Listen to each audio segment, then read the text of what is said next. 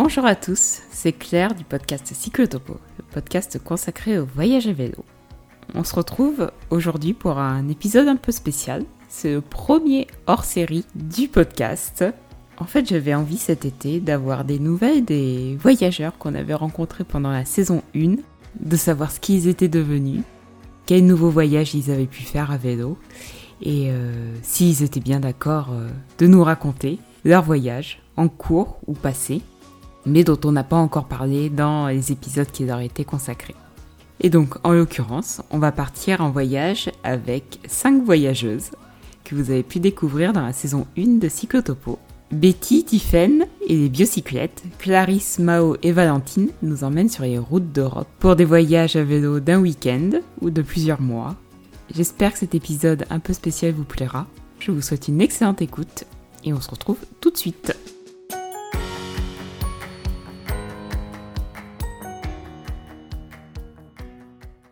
Je suis super contente de commencer cet épisode hors série par le témoignage de Betty. Est-ce que vous vous souvenez de Betty? Betty, ça a été la première invitée du podcast Cyclotopo, la première voyageuse à me faire confiance et à nous raconter en novembre dernier son premier voyage à vélo sur la Loire à vélo, à la découverte des châteaux. Et aujourd'hui, Betty a pris le micro pour nous parler de son week-end à vélo à la découverte de la Bourgogne qu'elle a fait euh, fin juin 2021 Préparez votre vélo et attachez vos sacoches. C'est parti pour le canal de Bourgogne. Salut Claire, c'est Betty. Merci beaucoup pour ton invitation à ce hors-série des podcasts de Cyclotopo. Et bon anniversaire du coup à ces podcasts euh, qui ont fait notre bonheur pour la saison 1.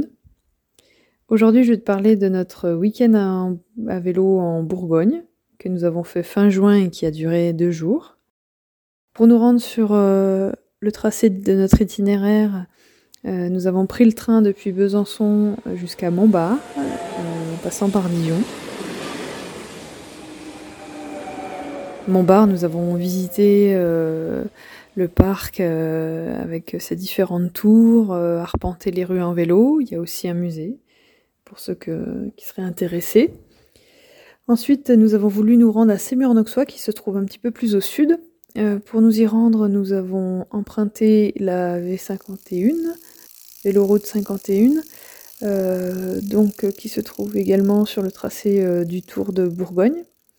C'est un itinéraire qui longe principalement le canal de Bourgogne. Nous avons pris cette véloroute sur environ 10 km au sud, puis nous avons pris des routes départementales pour entrer un peu plus dans les terres, où là il y avait forcément bah, plus de dénivelé et puis de circulation. ensuite, donc, nous sommes arrivés à Sémur en Auxois pour euh, déjeuner. Euh, ça a été vraiment une cité médiévale euh, très très sympathique, très jolie, qui se visite en plus assez rapidement si on a d'autres d'autres choses à faire dans son itinéraire, d'autres activités. donc nous avons déjeuné et puis vu un petit peu la cité. Et nous sommes repartis en direction du lac de Pont, qui se trouve pas très loin de Sémur en Auxois où nous avons rejoint notre hébergement qui était sur les hauteurs du lac. Il s'agissait d'un centre de vacances avec piscine, euh, euh, voilà, euh, où nous avons loué un gîte pour une nuit. Hors saison, c'est possible de, faire ça. il est également possible de se restaurer, mais voilà, c'est pas forcément ce que je conseille le plus aux voyageurs. sinon, pour le centre de vacances et forcément la piscine, ça a été forcément un bon, un vrai régal. L'itinéraire euh, du premier jour a fait 30 km, ce qui est pas énorme, mais comme euh, nous on n'est pas très dénivelé, ben forcément on n'avait plus trop euh, de force dans les pattes. Mais voilà, ça a été une très belle journée, ensoleillée en plus de ça. Donc pour cette année-là, c'est particulièrement sympathique d'avoir ce genre de journée.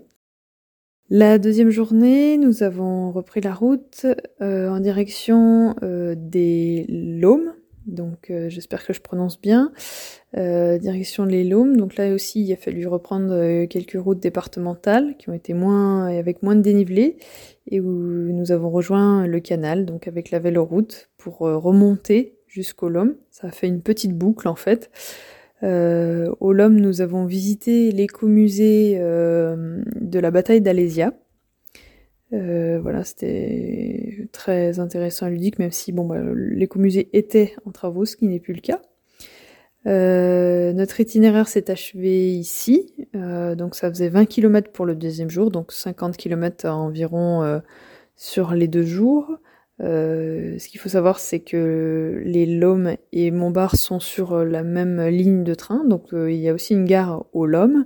Donc nous avons repris le, train pour rentrer sur Besançon euh, depuis les Lomes.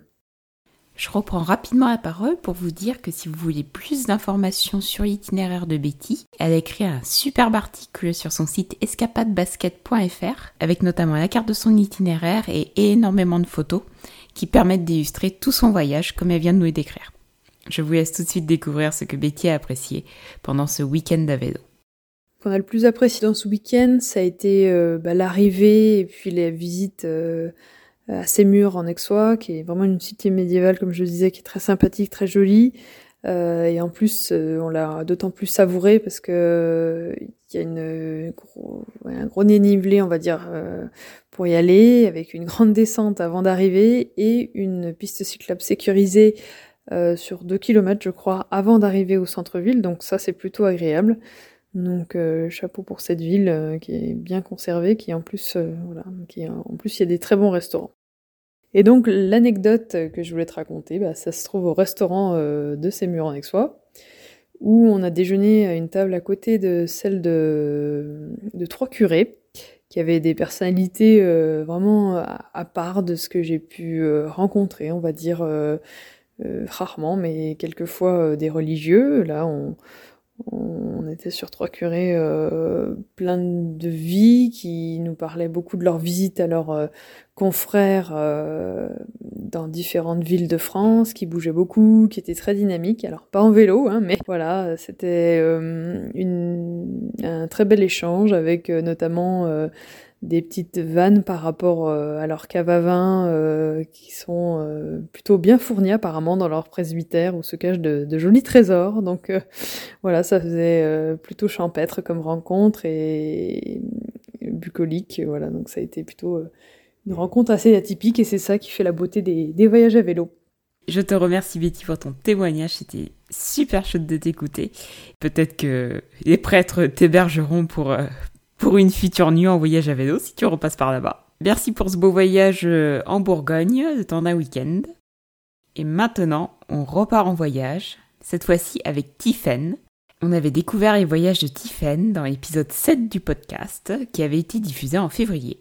Et juste après la diffusion de son épisode, Tiffen est reparti en voyage. Tiffen nous emmène pour un beau voyage dans l'ouest de l'Europe, et notamment en Allemagne. Mais ça, elle saura vous en parler mieux que moi. Alors depuis début mars 2021, euh, Martin et moi, on est repartis en, voyage à vélo. Euh, voilà, malgré la situation qui n'était pas encore euh, parfaite vis-à-vis de, la, pandémie du, Covid-19. Mais bon, on s'est dit que c'était quand même le moment de partir. Donc on est parti sans, sans date de fin et on est encore en voyage actuellement. Donc voilà, on est parti de chez lui en Allemagne et euh, au début on était un peu réticents à traverser les frontières parce qu'il y avait encore à ce moment-là euh, un peu des quarantaines, des tests PCR, enfin ça avait l'air assez compliqué. Donc on est resté à peu près un mois et demi en Allemagne, euh, il faisait assez froid parce que c'était un printemps très froid, donc on avait encore des, des averses de neige, de grêle.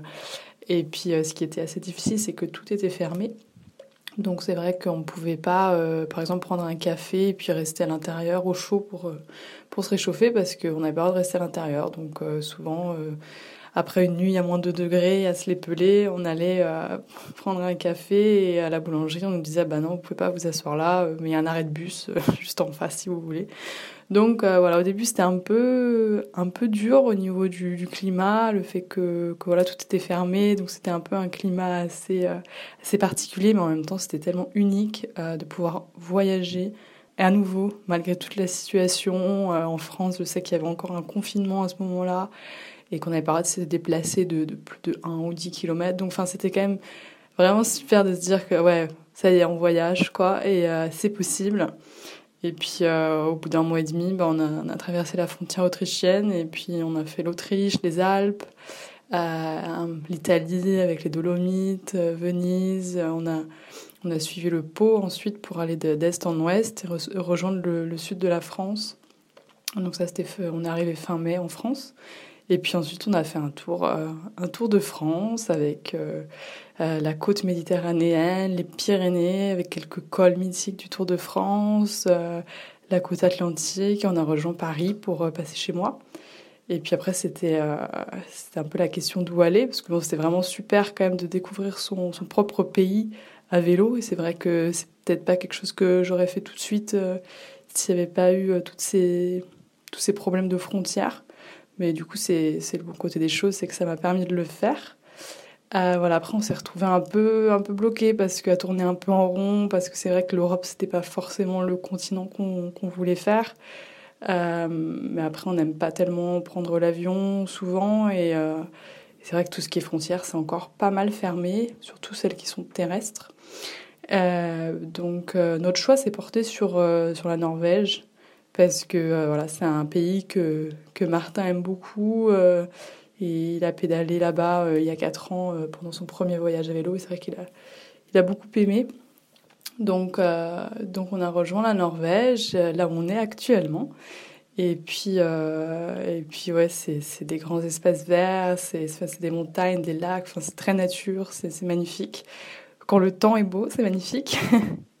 et, euh, et voilà, après on espère, euh, on espère quand même pouvoir euh, aller sur un autre continent. Donc on, on se dit peut-être les États-Unis, Canada, Mexique, si, si la situation le permet.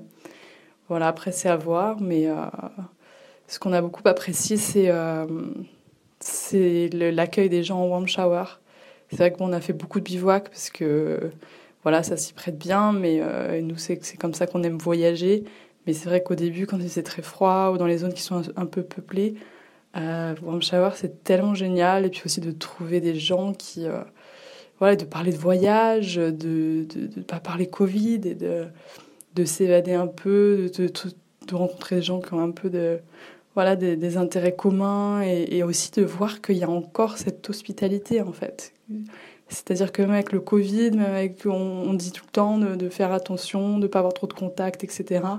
Et là, de voir qu'il y a quand même des gens qui vont t'accueillir chez eux alors que tu es des inconnus et qui vont t'ouvrir leurs portes et souvent te faire à manger, etc. C'est, enfin, voilà, moi, ça m'a vraiment chaud au cœur parce que j'avais vraiment peur que, que ça se perde en fait avec cette, euh, cette épidémie. Et donc ça, ça m'a énormément rassurée. Puis ça a rendu le, voyage euh, vraiment beaucoup plus beau.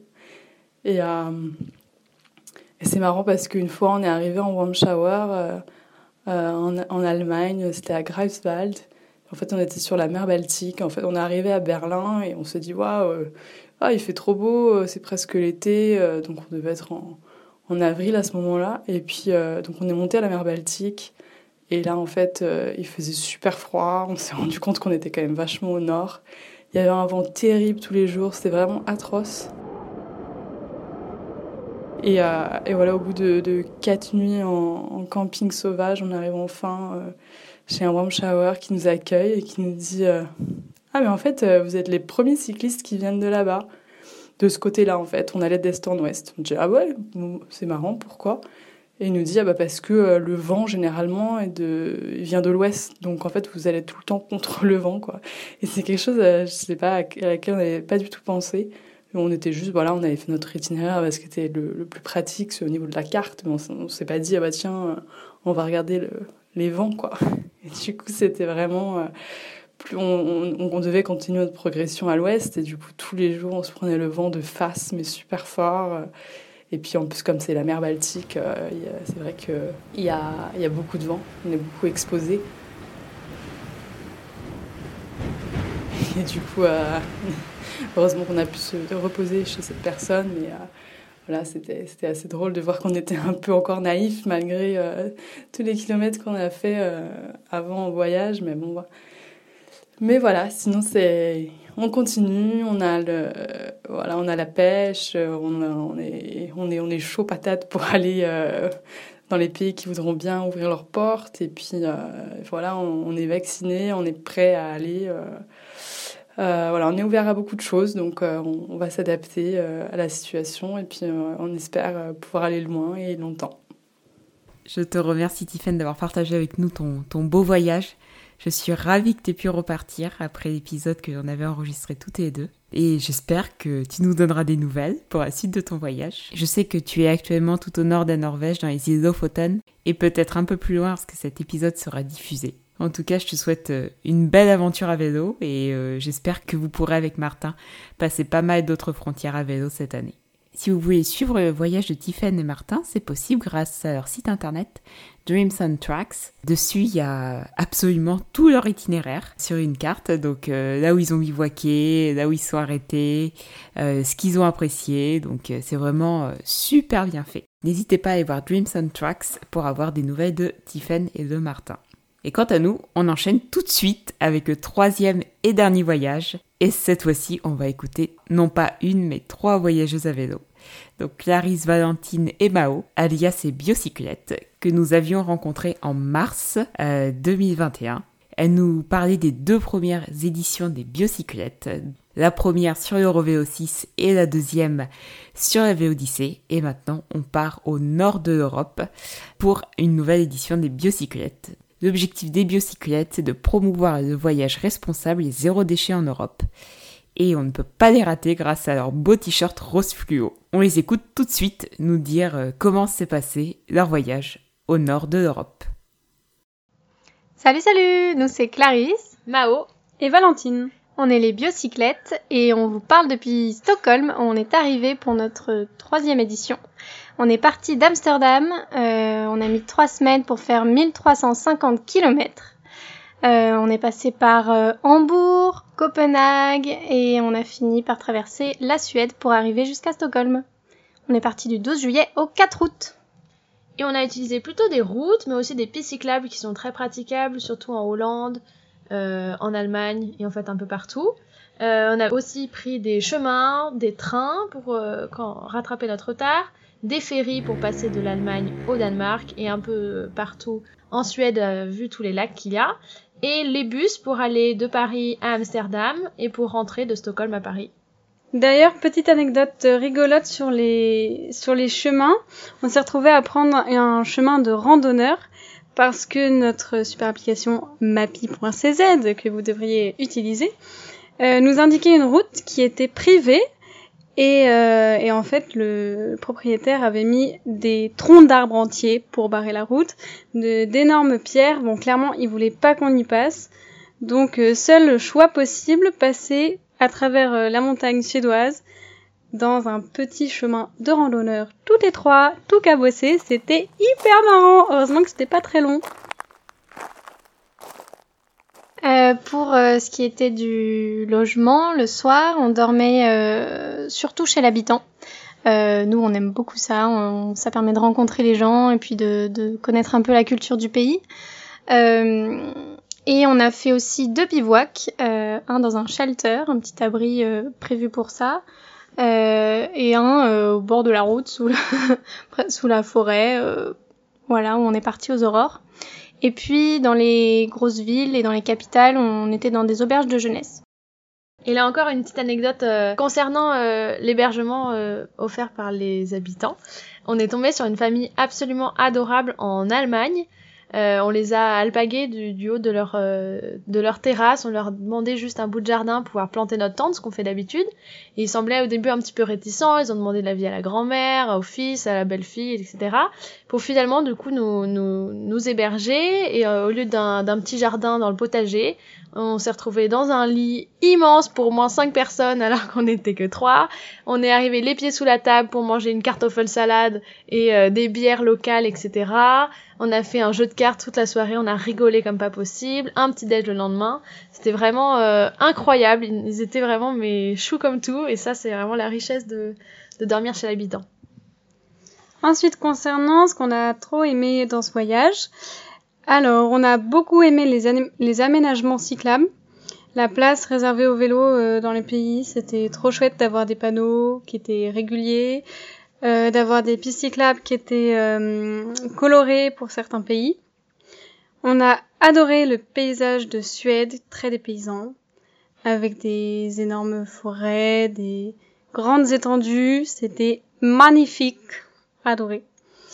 Ensuite, on a aussi beaucoup aimé les différentes architectures.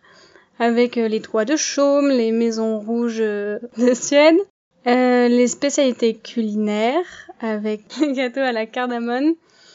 Ah oui, aussi au Danemark, un truc super. Le long des routes, il y a des petits stands, donc faits par les habitants, qui proposent de la nourriture, euh, donc des légumes du jardin, des conserves faits maison, euh, des habits. Et ça nous a permis de, de faire notre euh, trajet en zéro déchet bien plus facilement que si on avait été dans les supermarchés. Mais du coup, il y a, quand même des pays où c'est un peu plus compliqué de faire du zéro déchet. Euh, dans les capitales comme Copenhague, c'était plutôt facile, même s'il n'y a que deux magasins. Mais euh, dans les pays nordiques, euh, Danemark et Suède, c'est un peu compliqué, vu qu'ils n'ont pas trop de culture, ils font tout importer, tous les légumes sont sous plastique, le concombre euh, sous plastique, euh, trois petits piments sous un énorme plastique, c'est un peu compliqué. du coup, oui, la générosité des, des gens qui nous donnaient les légumes de leur potager était la bienvenue. mais du coup, ouais, ça c'était un petit peu compliqué pour relever notre défi zéro déchet.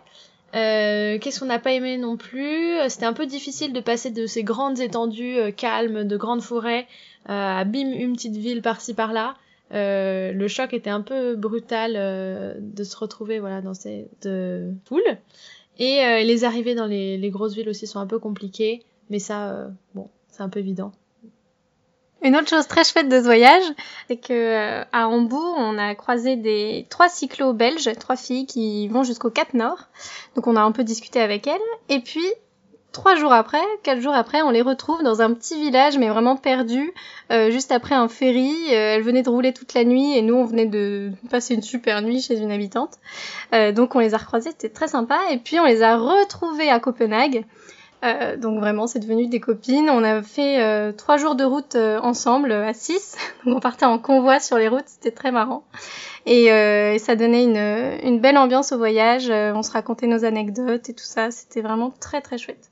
Et pour finir, on va vous parler de Petit Pote que nous avons adopté en Allemagne. Donc justement chez la famille qui nous a tout donné. Ils nous ont aussi donné Petit Pote qui est une petite peluche Pokémon Mimiki en vrai. Et que nous avons pris pour qu'il voit le monde euh, selon euh, sa maman.